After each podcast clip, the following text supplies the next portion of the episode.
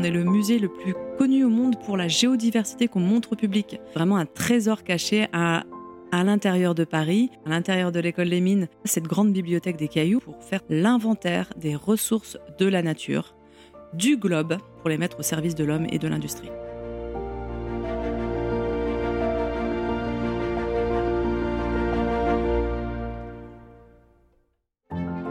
Les femmes de la joaillerie sont passionnées et cultivées, intelligentes et créatives, bosseuses et imaginatives. Elles sont brillantes. On imagine le monde des bijoux comme un secteur léger et opulent. La réalité est autre. C'est un monde qui exige l'excellence dans tous les domaines, un monde de travail acharné, des artisans d'art aux mains de fées aux groupes internationaux à la puissance supranationale. Le monde des bijoux, c'est aussi une certaine image de la France qui s'impose depuis le XVIIe siècle. Et dans ce monde protéiforme, les femmes ont dû se sertir une place. Et elles ont réussi parce qu'elles sont brillantes. Dans ce podcast, Brillante, je vous fais découvrir non pas l'envers du décor, mais la réalité du monde joaillier au féminin en interviewant les femmes de la joaillerie. À chaque fois, je leur demande un conseil pour une jeune femme qui serait tentée par ce monde où le scintillement de vitrine cache l'exigence du travail et de l'investissement personnel, pour que la prochaine génération se prépare ainsi à devenir brillante. Aujourd'hui, je suis avec une femme brillante, Héloïse Gaillou, la directrice conservatrice du musée de minéralogie de l'École des mines de Paris. Bonjour Héloïse. Bonjour Anne. Toujours ma petite question gimmick. Quel est ton plus joli souvenir de bijoux? Alors pour moi, il vient assez tard finalement. J'ai commencé à m'intéresser aux bijoux assez tard dans ma carrière parce que moi j'étais plutôt intéressée par les minéraux, les gemmes, mais les gemmes plutôt démontées. Donc mon vraiment plus gros souvenir au niveau du bijou, c'était quand j'étais en postdoctorat euh, au musée de la Smithsonian à Washington DC. Et j'ai eu l'occasion de toucher de près un magnifique bijou qui, pour moi, m'a vraiment marqué. C'était celui de Marie-Louise, l'impératrice Marie-Louise. Un collier tout en diamant, euh, des gros, gros, beaux diamants qu'on a eu l'occasion de sortir des vitrines, de manipuler, de toucher, d'admirer. C'était euh, une cinquantaine de très très très gros diamants d'une pureté exceptionnelle, d'un vraiment incolore et qu'on a pu justement passer sous le spectromètre.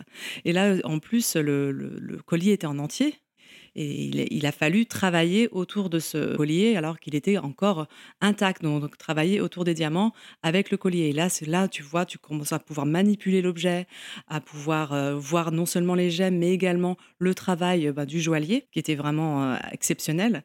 Et donc là, c'est vraiment quelque chose qui m'a marqué dans ma carrière et je crois que encore une fois c'est quand je vois une représentation de Marie-Louise portant ce collier là voilà c'est c'est cette, expérience dont je me souviens, c'est ce mystère, aller chercher, découvrir, ouvrir une vitrine, prendre le collier et regarder, regarder, découvrir toute cette histoire aussi. Parce que là, on est en 1811 quand le joaillier Nito le crée. C'était à l'occasion de la naissance du roi de Rome. Euh, et donc voilà, ça, on, retrace l'histoire, on se met à la place du joaillier, on se met à la place de Marie-Louise. Là, on a entre les mains et ça devient un objet scientifique. Euh, et c'est juste exceptionnel. Donc c'était tard, oui, j'avais à peu près, je sais pas, 24 ans. T'as pu l'essayer? Alors pas celui-là, puisqu'en fait, il était euh, fixé sur quelque chose pour l'exposer. Il était vraiment fixé sur quelque chose de rigide. Donc là, il était hors de question de démanteler le travail. C'était un joaillier qui avait fait également la monture pour le mettre en exposition. Donc il fallait travailler autour de la monture qui avait été créée pour l'exposer. Et quand tu dis pas celui-là, ça veut dire que tu as eu la chance d'en porter un autre, un historique Oui, mais je ne sais pas si je peux le révéler là. Pourquoi c'est secret? Oui, normalement, en fait, il n'y a que très peu de personnes qui peuvent approcher ce, approcher ce bijou. Alors, c'est vrai que j'ai travaillé beaucoup sur les diamants euh, quand j'étais au musée de la Smithsonian et plus principalement sur les diamants de couleur. Et le diamant de couleur qui est le plus connu à la Smithsonian, c'est le diamant bleu qui s'appelle le Hope Diamond. Anciennement le diamant bleu de France, ayant appartenu à Louis XIV. Et ce diamant bleu-là est actuellement sur un bijou créé par Cartier en exposition à la Smithsonian. Et au bout de quelques années, après j'ai commencé mon postdoc, au bout de quelques années, le conservateur a eu assez confiance en moi pour que je ne le pique pas en le sortant, en le sortant de l'exposition et qu'au contraire, ça devienne encore une fois un objet scientifique. Cet objet scientifique était donc monté. Là, cette fois-ci, on l'a démonté du bijou pour pouvoir l'examiner. Mais quand on, on l'a remonté, eh bien, c'était l'occasion de bah, regarder un petit peu le bijou de près et de, de pouvoir l'essayer, ouais. Ah, j'en suis tout émue qu'à y penser. Alors, la chose la plus exceptionnelle dans ce, diamant, c'est que c'était pour la première fois. Alors, évidemment, il y avait d'autres personnes qui l'avaient porté avant moi, il y a d'autres personnes qui l'ont porté après, mais c'est que ce diamant bleu phosphoresce de couleur rouge. C'est-à-dire que quand on met une lampe ultraviolette, on, l'excite avec cette, cette lumière de forte énergie, il n'y a rien qui se passe. Mais par contre, quand on arrête la lampe UV, eh bien, le diamant va émettre de la lumière rouge telle une braise. Et donc là, vraiment, ce qu'on voulait faire avec, avec mon collègue, c'était de montrer qu'on pouvait porter le diamant et euh, bah, que le diamant bleu devienne un diamant rouge. Donc ça, c'était vraiment superbe. C'était vraiment une forte expérience également. C'était chouette.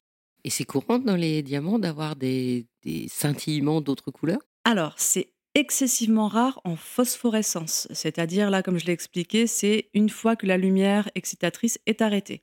La fluorescence du diamant, en revanche, donc c'est la lumière qu'il émet pendant l'excitation. Là, c'est vraiment assez fréquent.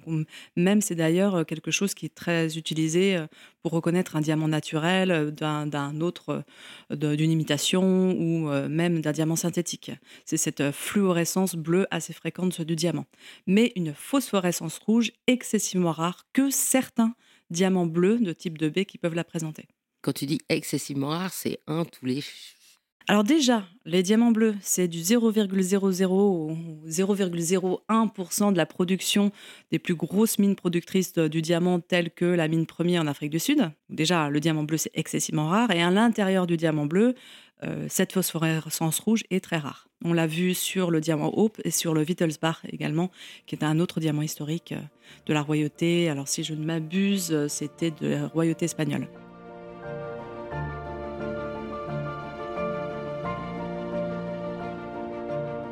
Nos auditeurs ne le voient pas, bien entendu, mais je vais leur raconter.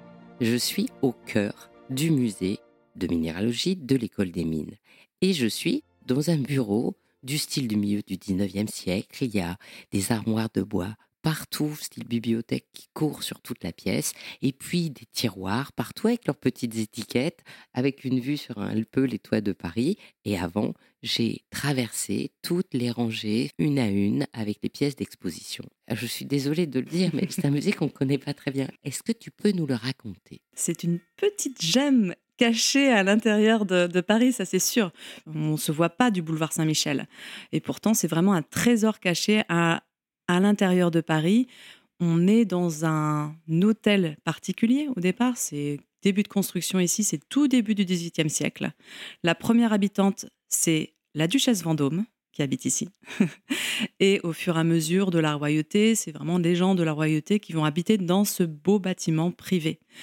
À la Révolution française, ce qui se passe, c'est que le bien est saisi, comme beaucoup d'autres biens de la royauté, et l'école des mines s'y installe ici en 1815 pas du tout adapté pour une école, pas du tout adapté pour faire un enseignement, et surtout, on n'a rien pour stocker cette belle collection. Donc il y a toute une grande période de rénovation au milieu du 19e siècle qui permet de, bah, de créer des salles de cours, mais surtout qui permet d'accueillir la collection de minéralogie, de minerais et de roches de l'école des mines de Paris qui a été créée, elle, en 1794. Et on crée, là, tu as décrit cet environnement tout en bois, en chêne de Hongrie, et il a été créé spécifiquement pour le bâtiment de la Duchesse Vendôme, pour euh, s'établir au mieux dans cette grande galerie qui fait 70 mètres de longueur. Donc que du bois de chêne de, Hongrie. Et à l'intérieur, alors tu parlais de bibliothèque, oui, ça ressemble à une bibliothèque, mais en fait c'est une bibliothèque de cailloux que tu vois là. Si on ouvre les tiroirs, eh bien chaque tiroir est numéroté. On sait dans chaque tiroir ce qu'il y a, dans chaque placard ce qu'il y a. Et on a environ 100 000 échantillons dans tous ces tiroirs qui sont tous catalogués et inventoriés. Et quand tu parles de collection, c'était la duchesse de Vendôme qui faisait une collection ou alors c'est la Révolution qui a retrouvé ces pierres quelque part pour en faire une collection? Alors l'école des mines, elle s'installe ici dans cet hôtel particulier en 1815, mais en fait, l'école des mines, elle s'est créée bien avant ça. Hein. Euh, l'école des mines, c'est une création en, 1783 sous Louis XVI et qui a spécifiquement euh, décrété qu'il fallait pouvoir former des ingénieurs capables d'aller extraire les ressources de la nature, donc les trouver, les extraire pour les mettre au service de l'homme, pour les mettre au service de l'industrie. Donc on cherchait à détecter des mines de charbon, des mines de fer, des mines de, ça, en fait. C'est Exactement, puisqu'auparavant, on était obligé d'aller chercher ces personnes capables de trouver les ressources naturelles, principalement en Allemagne. L'école des mines de Paris a une, une grande sœur qui s'appelle euh, l'école des mines de Freiburg, qui prédatait celle de l'école des mines de Paris. Donc le but du jeu, c'était justement d'avoir cette connaissance en France. D'accord, d'avoir du personnel formé pour être la base de l'industrie, en fait. Tout à fait.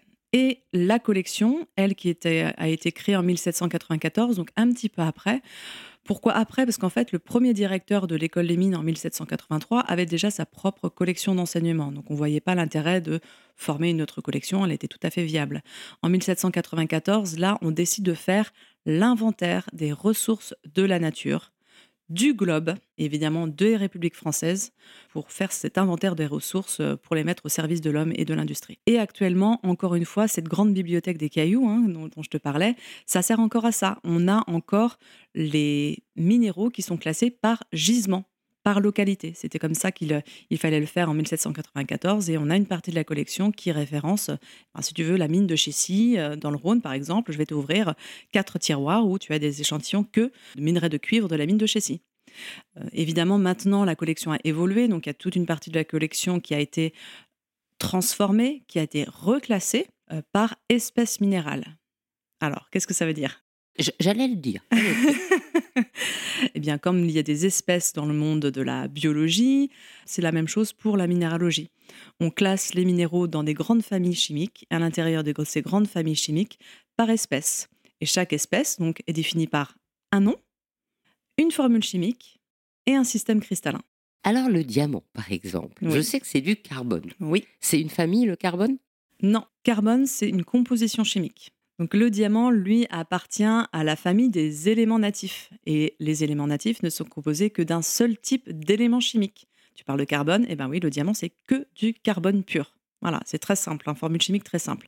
Il n'y a que très très très peu d'espèces minérales qui sont formées que d'un seul élément chimique. Donc tu m'as cité le diamant, mais évidemment il y a le graphite, qui est la forme de plus basse pression, basse température du diamant.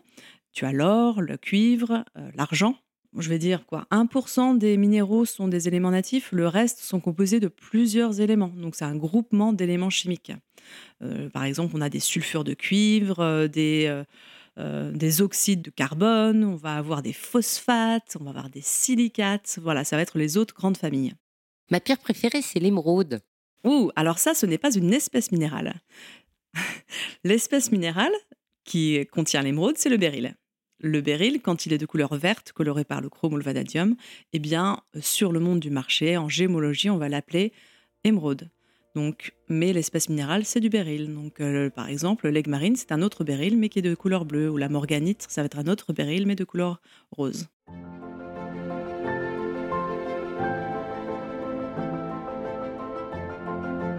Est-ce que les matières organiques, il y en a comme euh, l'ambre, la perle, le corail C'est pas des minéraux, ça, quand même? Non, non, non. Là, ce sont justement ce qu'on appelle des composés organiques. Mais on en a quand même quelques-uns dans le musée, puisqu'ils ont été rattachés un petit peu à la famille des minéraux également. À la fin de cette classification des grandes familles dont je te parlais, euh, juste après les silicates, il va y avoir quelques composés organiques tels que l'ambre, euh, tels que le bitume également. Voilà, donc ça, on en aurait une petite vitrine. Ouais. Et c'est de quelle couleur le bitume? C'est noir. c'est noir et quand tu le touches, c'est tout cracra, tu t'en mets plein les mains. Donc c'est vrai que tous les minéraux ne sont pas faits pour être manipulés forcément. Il y en a qui, vraiment laissent des traces sans même, bah, juste le graphite, hein, qui, donne des traces euh, ou qui sointe. Euh, regarde, tu as le mercure également, c'est un, un minéral. Donc là, qui est à l'état liquide à nos pressions et nos températures mais pourtant c'est un minéral aussi. Donc c'est vrai qu'il faut faire attention aux minéraux. Hein. Tous ne sont pas utilisables en, bijouterie et certains sont même nocifs pour la santé. Par exemple, des composés tels que l'or-piment, un pigment de couleur jaune, magnifique, utilisé en tant que pigment depuis la nuit des temps pour euh, les, livres Quand les moines. Eh bien, c'est un sulfure d'arsenic. Donc, utilisé depuis la nuit des temps, mais ben, c'est nocif. Donc, il y a clairement des personnes qui se sont intoxiquées en, en utilisant des peintures avec ce sulfure d'arsenic, des minéraux qui sont radioactifs également. On ne va pas vouloir les porter et se les mettre sur la peau. Donc il faut vraiment connaître le monde de la minéralogie afin de, de savoir ce qui est utilisable en bijouterie. Il faut que ce soit assez dur, assez résistant, joli évidemment, et qui ne soit pas nocif. Et est-ce qu'il y a des minéraux qui viennent des autres planètes comme les météorites? Oui, ah ça on en a. On a une belle petite collection de météorites, dont certaines qu'on peut toucher. Et là c'est vraiment un petit peu le clou de, spectacle pour nous. On a un petit bout de la Lune et un petit bout de Mars pas loin l'un de l'autre. Si on a le bras assez long, on peut toucher un petit bout de Mars et de la Lune en même temps, tout en ayant un pied sur Terre.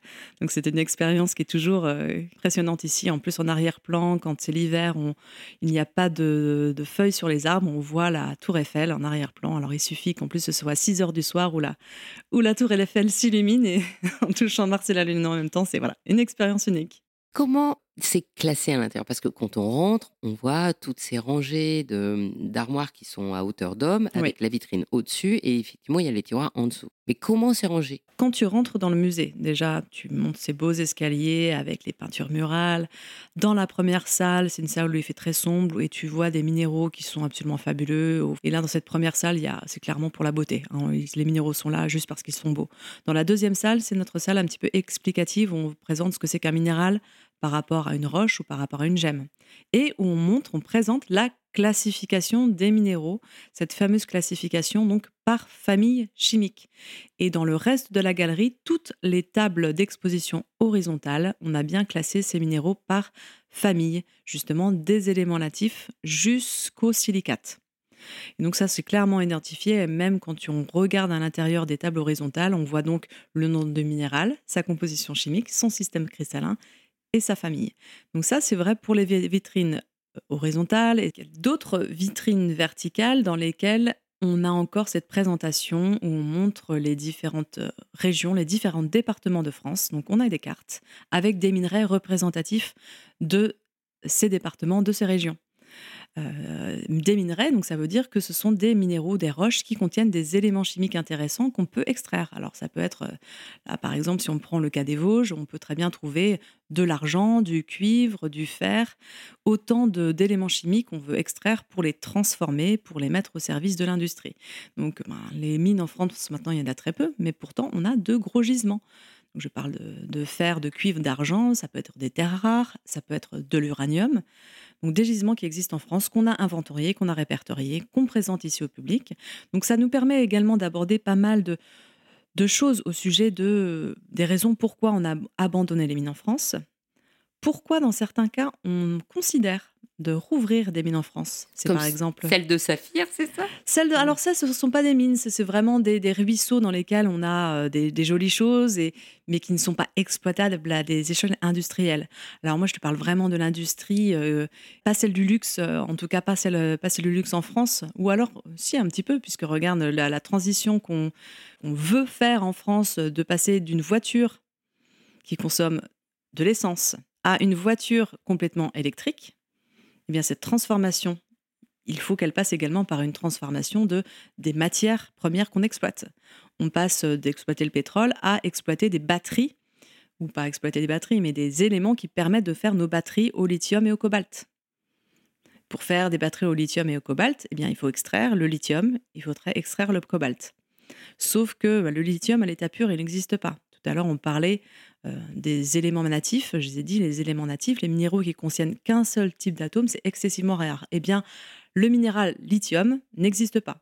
Le lithium, c'est un élément chimique qu'on trouve dans certains minéraux, mais en association avec d'autres éléments. Donc, il faut aller le chercher dans certains minéraux, il faut l'extraire de la terre, il faut trouver les environnements où, euh, dans lesquels il peut se former. Actuellement, en France, on considère ouvrir une nouvelle mine de lithium dans l'Allier pour justement essayer de pallier au manque de lithium qui est en train de se passer actuellement pour faire nos, batteries au lithium de, nos voitures électriques. Donc ce sont des choses qu'on peut aborder. Qu'est-ce que ça veut dire exploiter une mine?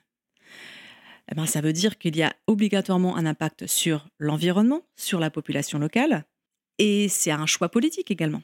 Sur l'équipement, il faut créer des routes, des voitures, des écoles, des transports, des trains, des gares, tout. Tout, exactement. Donc ça, ça impacte directement les, gens qui sont vraiment juste à côté. Donc il y a des gens pour, évidemment, ça fait créer de l'emploi, mais il y a des gens contre. Oui, mais l'environnement, qu'est-ce qui va se passer? Et après, bah, c'est une question aussi de société, c'est-à-dire que oui, très bien, de toute façon, on veut l'exploiter, ce lithium. Donc euh, soit on l'exploite en France, dans des conditions strictes, soit on l'exploite ailleurs, et donc on va l'acheter ailleurs. Donc ça veut dire pas de souveraineté, et surtout ça veut dire pas de contrôle de l'environnement dans lequel on l'exploite. Je n'ai pas la réponse à ces questions, mais par contre, on pose ces questions et ça nous permet de questionner un petit peu les choix que, que l'on peut faire à titre individuel et à titre de, ben, de la France en général. Quoi. Je ne savais pas qu'on avait du lithium. Qu'est-ce qu'on a encore chez nous de bien? Tout plein de choses.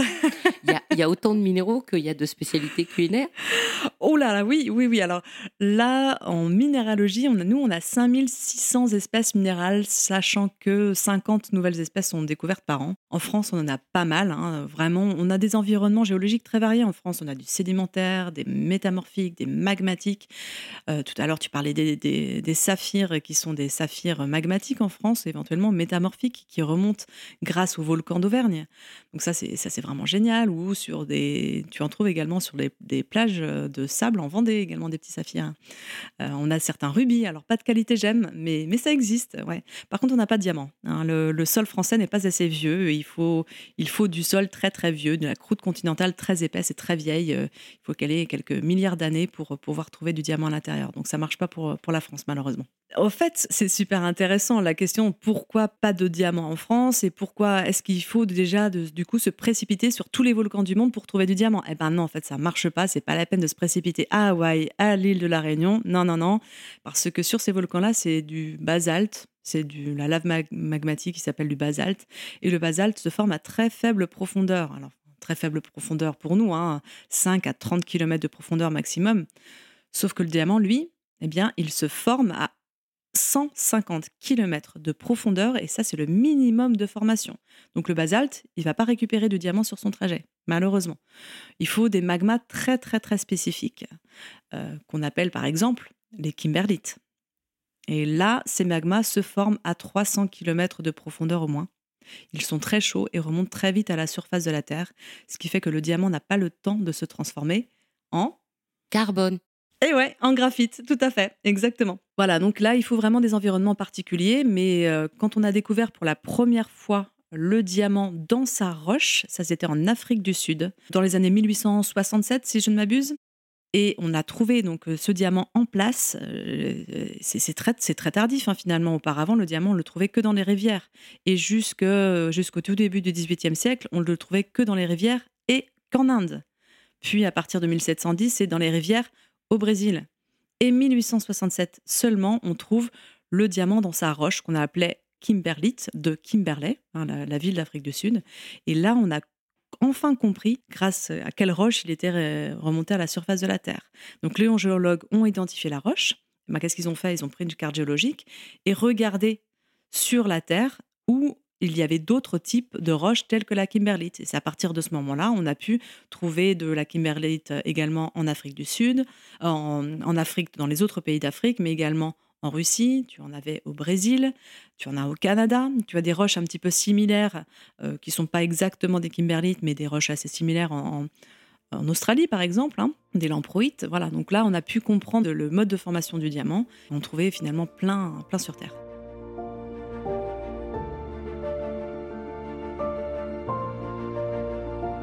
Et tout à l'heure, tu as dit que dans les super colliers des reines, mhm. tu étudiais scientifiquement les diamants des colliers des reines. Qu'est-ce que tu étudies dans ces diamants? Parce que tu sais déjà que c'est des diamants.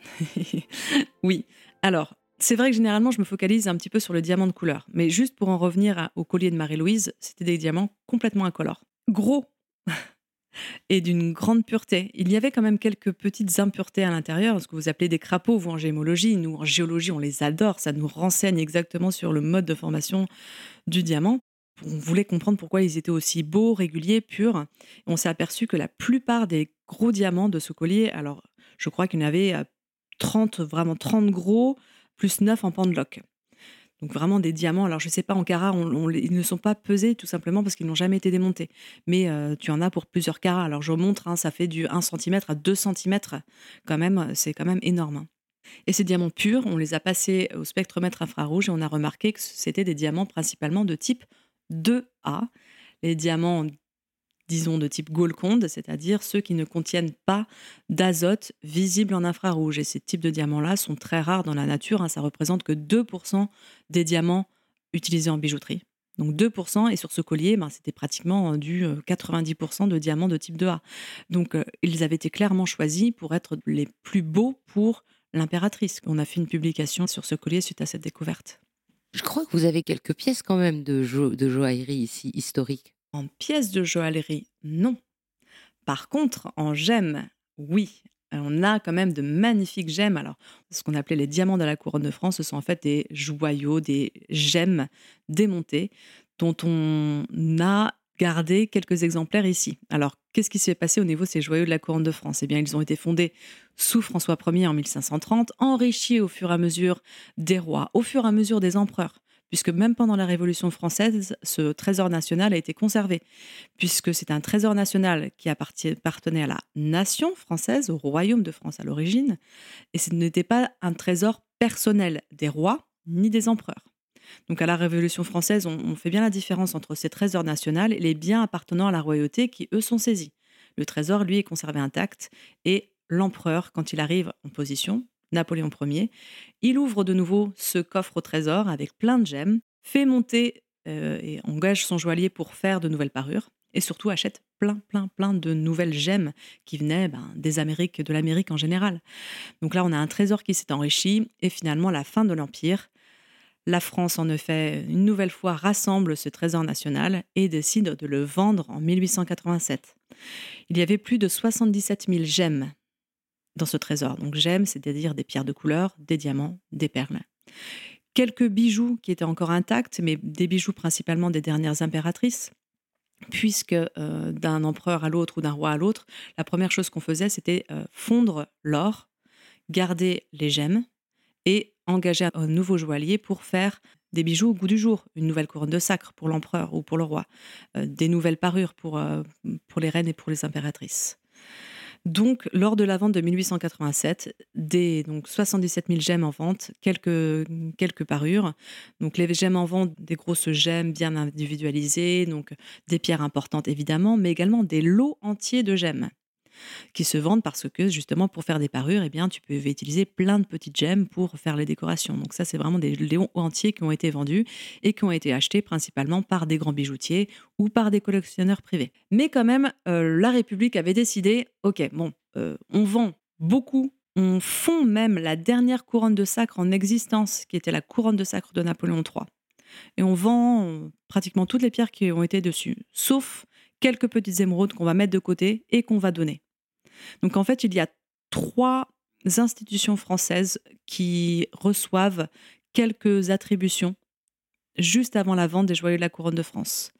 Donc le Louvre reçoit quelques pièces issues des joyaux de la couronne de France. Le musée d'histoire naturelle perçoit le plus gros du lot. L'école des mines reçoit également plusieurs lots de gemmes des joyaux de la couronne de France. Ces lots de gemmes ont été gardés au coffre de l'école des mines jusqu'en 2016. Entre 1887 et 2016, en fait, ces pierres n'étaient quasi pas exposées ou pas exposées en tant que gemmes des joyaux de la couronne de France. Et depuis 2016, on les expose ici. Alors qu'est-ce que c'est? Ne vous attendez pas à voir des belles parures, ce n'est pas le cas, mais par contre des suites de gemmes, dont ces petites émeraudes de la couronne de sacre de Napoléon III. On a mis juste à côté une représentation de la couronne de sacre, puisque bah, elle n'existe plus. Hein. Également deux lots de gemmes qui ont servi pour faire des parures de Marie-Louise. Vous voyez, Marie-Louise, elle est très, elle est très chère à mon cœur, dont euh, une parure qu'elle avait en rubis du Brésil. Alors, ce qui était appelé rubis du Brésil à l'époque, hein, c'était des topazes roses. Voilà, donc c'est quand même rare et toujours de nos jours. Hein, vous pouvez faire beaucoup de bijouterie Place Vendôme, les topazes roses, c'est pas ce qui va être le plus utilisé. Ça ne se fait pas, c'est trop rare, bien plus rare que la topaze impériale. Également, le dernier lot, c'est un lot d'améthyste qui a servi donc à, Marie-Louise également et, et, créé par le, par le joaillier de l'empereur. Donc là, maintenant, on a ces trois lots qui sont en exposition.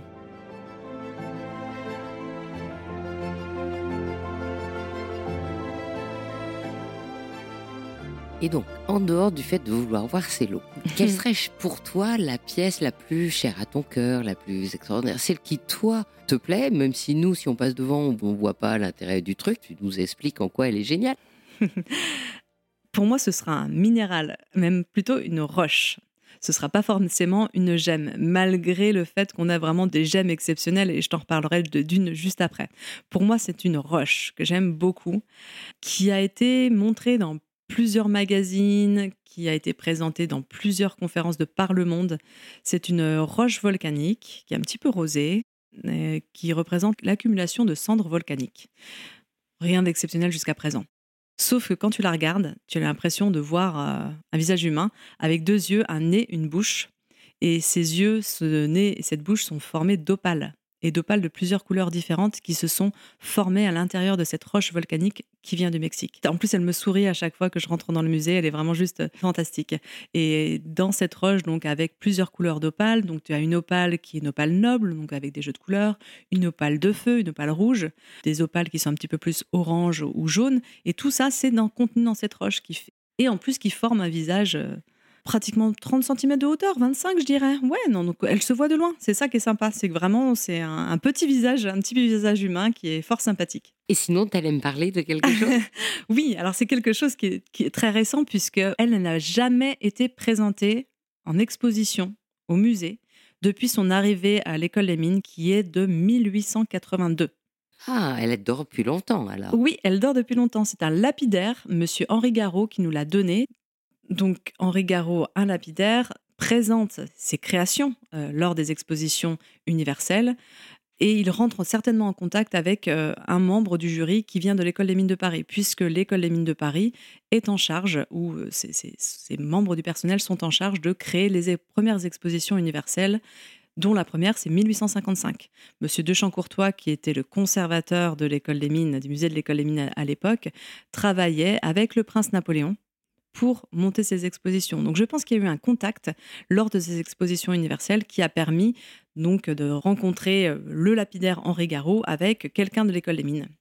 Ce qui est impressionnant, c'est que en fait, bah, ce monsieur Henri Garot, personne ne le connaît de nos jours. Il n'avait pas de descendance. Son magasin entier a été mis en vente aux enchères, hein, objet par objet. Et ce qui finalement la seule, le seul objet qui reste encore actuellement dans un musée, parce qu'on a contacté pas mal de musées, c'est cette gemme qu'il nous a donnée en 1882 suite à l'exposition universelle de 1878. Alors, cette pierre? Alors, c'est une alexandrite de 42,54 carats. Ça fait quoi comme dimension, ça? Alors, en largeur, elle fait à peu près 2,3 cm.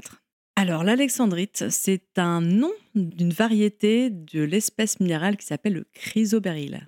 Pourquoi l'alexandrite Et on lui a donné un petit nom spécial, hein, parce que l'alexandrite, c'est un chrysoberyl qui change de couleur suivant quelle lumière on va utiliser pour le regarder. Lumière chaude, incandescente, elle est pourpre. Lumière froide, plutôt lumière du jour, euh, quand avec un beau soleil, et eh bien notre alexandrite va paraître plutôt vert, alors brun vert quand même, elle n'est pas d'un vert euh, parfait. Mais c'est quand même exceptionnel et surtout de ce caratage-là. Hein. On a remarqué, ce serait certainement la quatrième plus grosse alexandrite qui existe au monde, ou tout du moins en exposition dans des musées. Euh, les deux premières sont au musée de la Smithsonian. Il y en a une autre qui fait un petit carat de plus euh, qui est en exposition au musée d'histoire naturelle de Londres. Et donc, celle-là qu'on présente depuis quelques mois seulement. Est-ce que euh, on voit le changement de couleur dans la vitrine? Alors malheureusement non. Pourquoi? Parce qu'on a un éclairage dans le musée qui est un peu trop parfait. C'est-à-dire euh, qu'il montre tout le spectre lumineux. Donc il couvre aussi bien euh, les lumières froides comme les lumières chaudes. Donc là, on, vraiment, on voit plutôt le mélange. On voit le pléochroïsme très bien. Certains minéraux ont la propriété de, ne pas renvoyer, de ne pas transmettre la lumière à la même vitesse dans certaines directions de l'espace. C'est-à-dire que suivant l'axe optique dans lequel on regarde la pierre, eh bien, on va avoir des couleurs différentes. Là, en l'occurrence, quand on regarde la pierre de face, elle est plutôt verte, et quand on regarde la pierre à 90 degrés de cet angle-là, eh bien, on voit la pierre rouge. Et moi, on m'avait dit qu'Alexandrite, le nom, ça venait du tsar Alexandre, et donc elle vient de l'Oural? C'était justement l'objet de notre analyse également. Donc, quand on l'a ressorti du coffre, on ne savait plus rien d'elle. Même le nom du lapidaire avait été un peu oublié. Il n'y avait que H. Garot. de marquer dessus 1878, Expo 1878. Donc il a fallu retracer un petit peu toutes ces informations-là. Euh, on avait dans le catalogue ancien également une indication que d'après monsieur Émile Bertrand, qui était minéralogiste, il avait supposé que euh, cette pierre venait des Indes, des Indes au pluriel. Mais rien pour en être sûr. On a pris la pierre, on est allé au laboratoire français de gémologie pour faire des analyses, pour savoir si déjà d'une, cette pierre était vraiment exceptionnelle. Et on a montré que, bah oui, en fait, elle l'était pour plusieurs raisons. Donc, son changement de couleur, sa pureté, elle n'a qu'un plan d'inclusion. Et en plus, ce qui est super intéressant, c'est qu'elle a un plan de macle en plein milieu de la gemme. Alors, plan de Macle, hein, c'est tout simplement deux cristaux qui sont collés l'un à l'autre euh, naturellement. Euh, ils ont en commun juste un plan atomique. Voilà, en gros, ce sont des, cristaux siamois et on voit même pas, en fait, sur la pierre, quand on la regarde, on a l'impression que c'est un monocristal et finalement, bah, c'est une macle. Donc, ça, c'est sûr, on a l'alexandrite maclée la plus grosse au monde euh, de qualité gemme. Et surtout, donc, bah, d'où elle vient? Et grâce à la présence de ces inclusions, c'est pour ça que nous, en, géologie, en gémologie, même parfois, on aime bien avoir des petites, des petites impuretés parce que ça nous donne des indications sur euh, ben, son mode de formation et donc son environnement et potentiellement sur sa, son environnement de formation et donc sa, géologie, sa géographie. Et grâce aux analyses qui ont été faites au, laboratoire, on a regardé les impuretés, on a regardé les, euh, les inclusions, et on pense qu'elle vient non pas des Indes en général, ni de l'Oural, comme on pouvait le, penser à cette époque-là, à hein, cette époque-là, donc euh, fin du 19e, le gisement principal, c'était en Oural. Et en fait, cette alexandrite viendrait du Sri Lanka. Donc, euh, on pensait que tous les bijoux victoriens de la fin du 19e, eh c'était des bijoux victoriens faits avec des alexandrites de l'Oural. Finalement, maintenant, on revient un petit peu à considérer qu'il y a beaucoup de grosses alexandrites qui ont été extraites du Sri Lanka dès la fin du 19e siècle. Donc, un, regard un petit peu changé sur, euh, sur l'apport de ces alexandrites euh, à cette époque-là.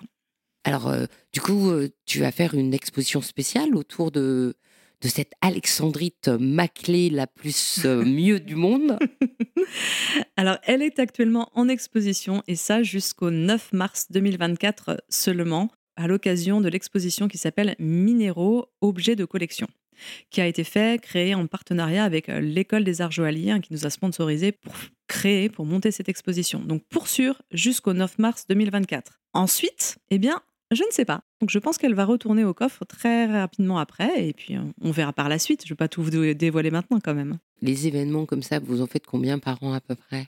Des événements où on crée nos expositions nous-mêmes, on va en faire une fois tous les deux ans à peu près autour de nos collections, vraiment avec de cette envergure-là. Ensuite, on accueille beaucoup d'expositions temporaires, des expositions temporaires qui sont créées par des artistes, par exemple. On a une exposition artistique qui a été créée dans le cadre de la saison France-Portugal.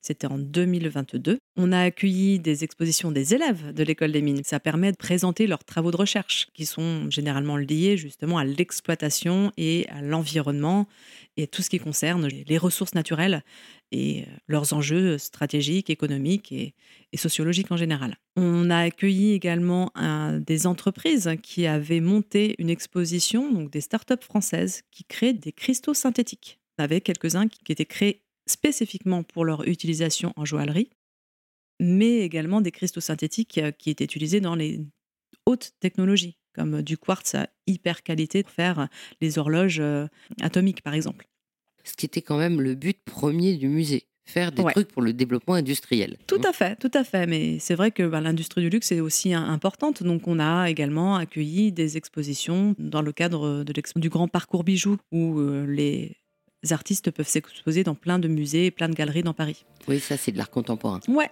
c'est bien. Non, non, on a vraiment de tout.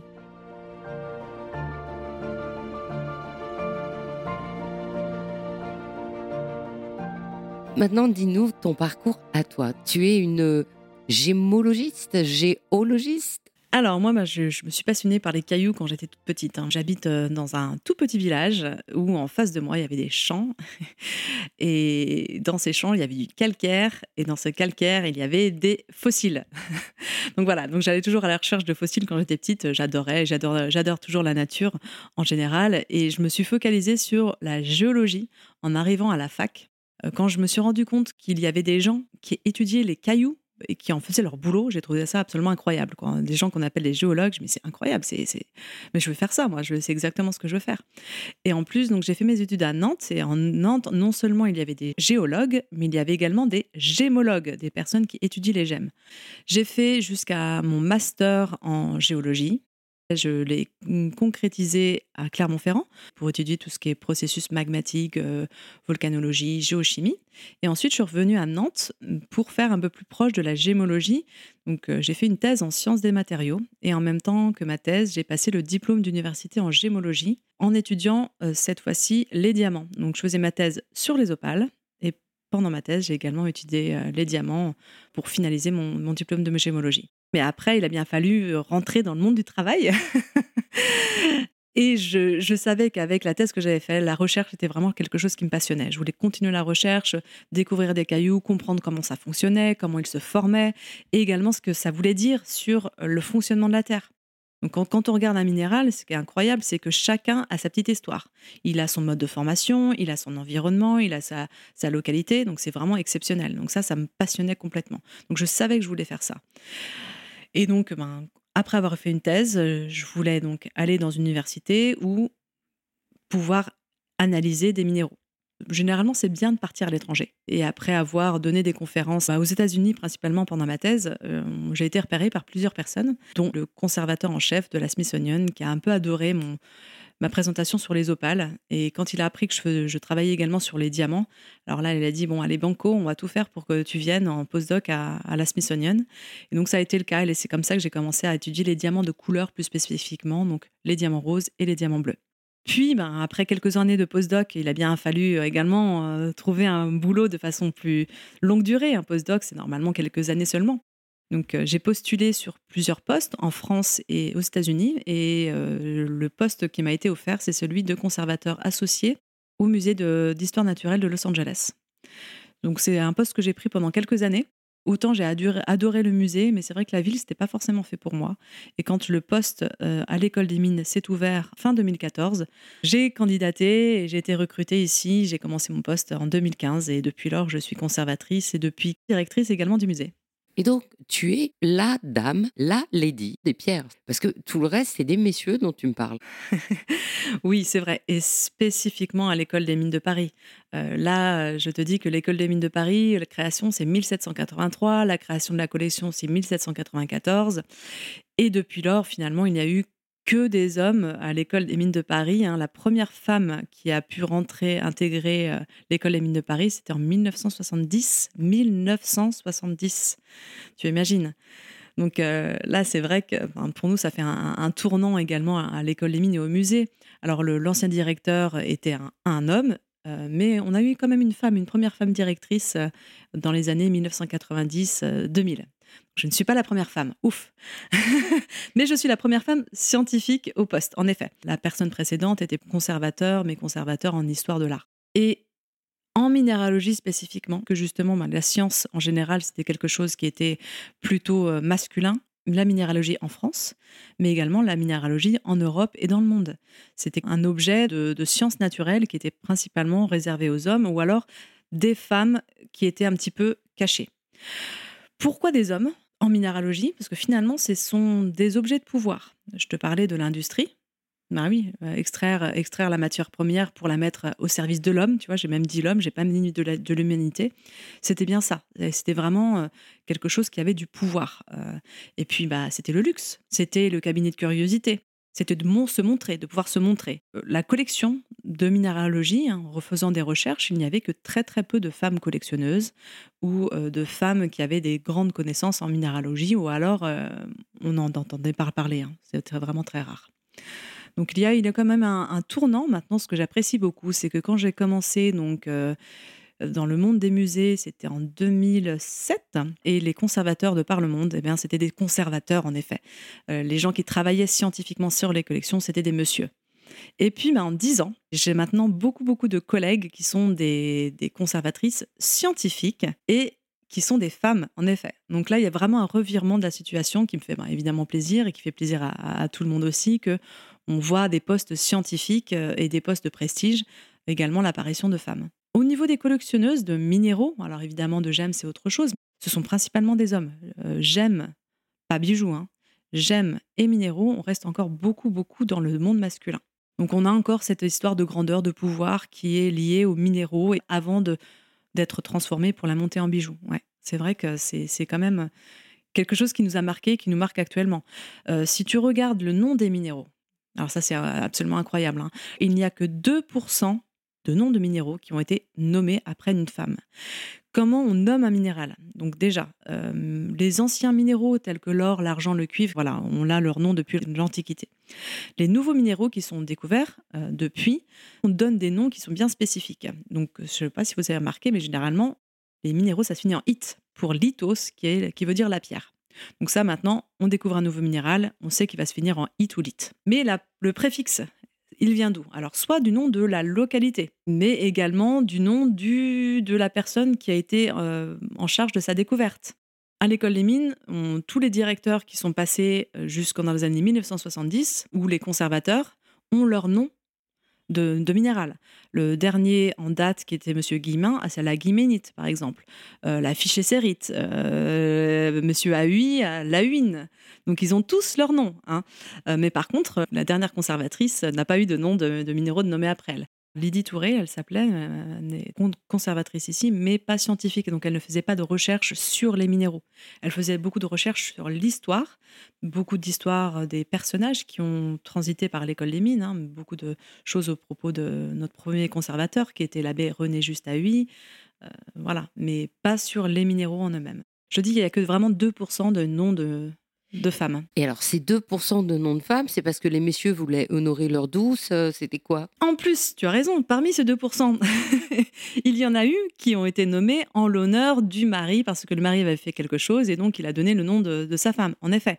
Donc ça te réduit, ça te, ça te réduit le champ à 1% pratiquement. Ce qui est extraordinaire, c'est que dans tout ce que tu as recherché, eh bien, tu n'as trouvé aucune gémologiste EE, rien. Non, vraiment. En tout cas, en gémologue, non, ça c'est sûr qu'il n'y en a aucune. en géologue, certainement, mais. Et en, tout cas, pas actuellement. J'ai quand même une collègue qui s'appelle Barbara Dutro et qui a la minérale de nommer après elle. Mais c'est une, des seules que je connais actuellement qui est enseignante chercheuse à la Nouvelle-Orléans. Mais elle, elle a fait beaucoup, beaucoup de recherches en minéralogie. Elle travaille exclusivement sur les tourmalines. Parce qu'en fait, aussi, ce que je n'ai pas dit, c'est que tu ne peux pas t'autonomer. Euh, quand tu découvres quelque chose de nouveau, eh bien la personne qui a découvert, qui a fait la publication scientifique, euh, disant que c'est un nouveau minéral, eh bien, tu ne peux pas te nommer en tant que toi-même. Il faut que ce soit quelqu'un qui te nomme en ton honneur. Autre chose de différente par rapport à la biologie, sur certains domaines de la biologie, tu peux acheter, tu peux donner de l'argent pour avoir une, nouvelle espèce de dinosaure nommée après toi, ou certains insectes. Tu sais, on peut nommer des planètes aussi, enfin, ou des, euh, des constellations. Tu, peux donner de l'argent à la NASA pour, que, pour avoir ton nom dans le ciel.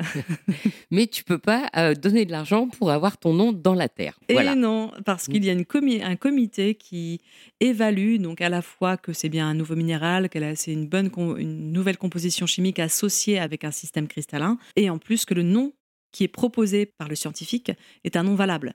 Est-ce que c'est un nom bien distinct par rapport à ce qui a été donné avant. Quand il y a des noms qui sont un peu trop proches, on va décider de choisir quelque chose d'autre.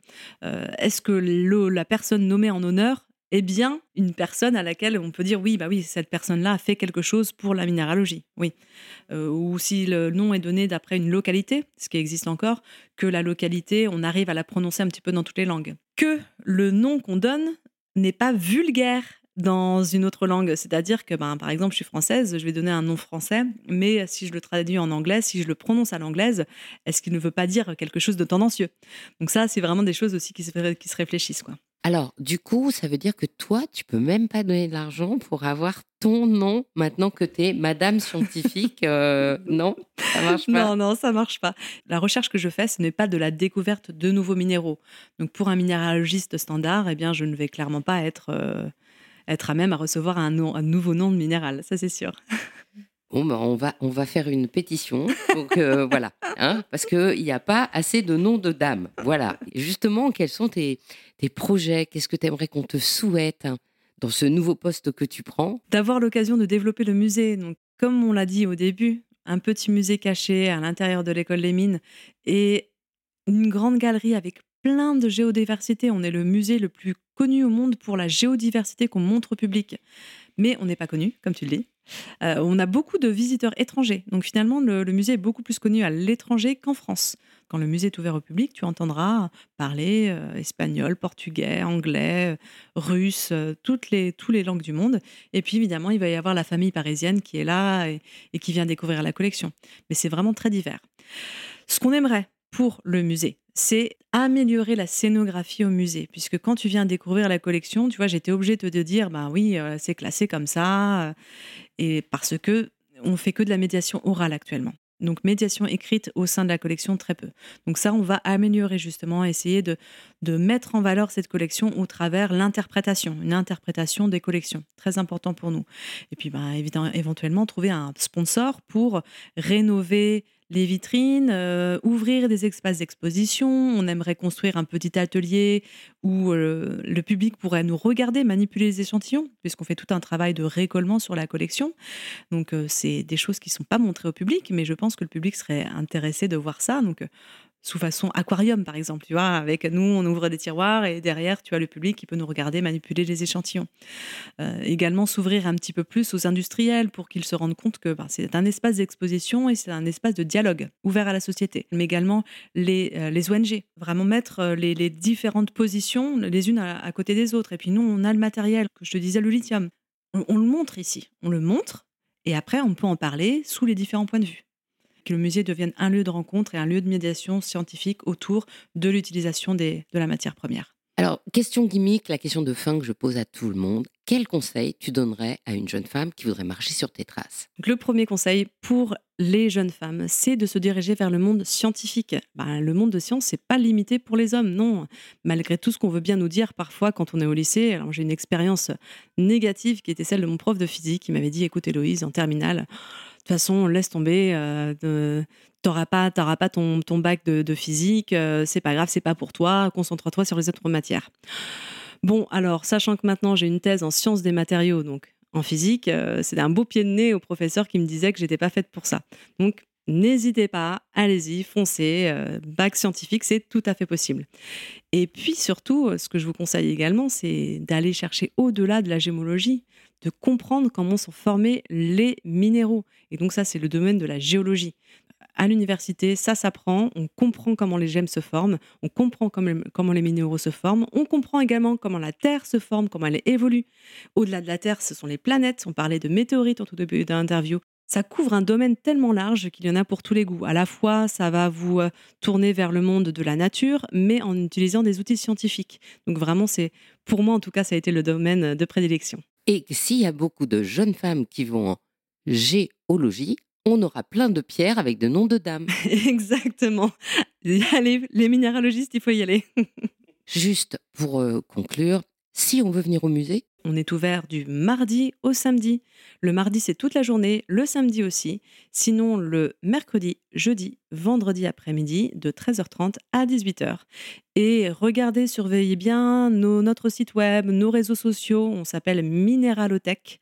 Et vous allez voir qu'en dehors des heures d'ouverture, on propose également des visites guidées pour des groupes, pour des individuels, avec des thématiques. Alors, les thématiques, actuellement, on a des visites sur les pigments utilisés euh, en peinture de l'Antiquité jusqu'à nos jours. On a une visite sur les minéraux qui composent les téléphones portables. On a une visite autour de notre exposition temporaire. Donc il y a plein d'événements en dehors des heures d'ouverture également. Et puis il y a des conférences des cycles de conférences qui sont ouvertes à tous et gratuites. Le site, je le mettrai dans la page podcast. Hein. Voilà. C'est ça. Au revoir Héloïse. Merci beaucoup Anne, c'était un plaisir et j'espère à bientôt.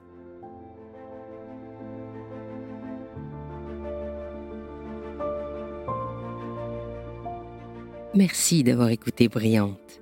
Je suis Anne Desmarais de Jotan et je donne une voix aux bijoux chaque dimanche.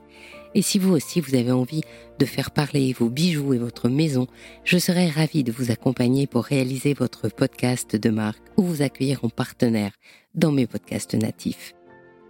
Je vous donne rendez-vous le mois prochain sur ce podcast Brillante et en attendant sur le podcast Le bijou comme un bisou en alternance avec le podcast Il était une fois le bijou. Faites-moi plaisir, soutenez le podcast en mettant des avis, des étoiles sur Spotify ou Apple Podcast. Abonnez-vous et partagez l'épisode sur vos réseaux sociaux. À dimanche prochain et soyez brillantes.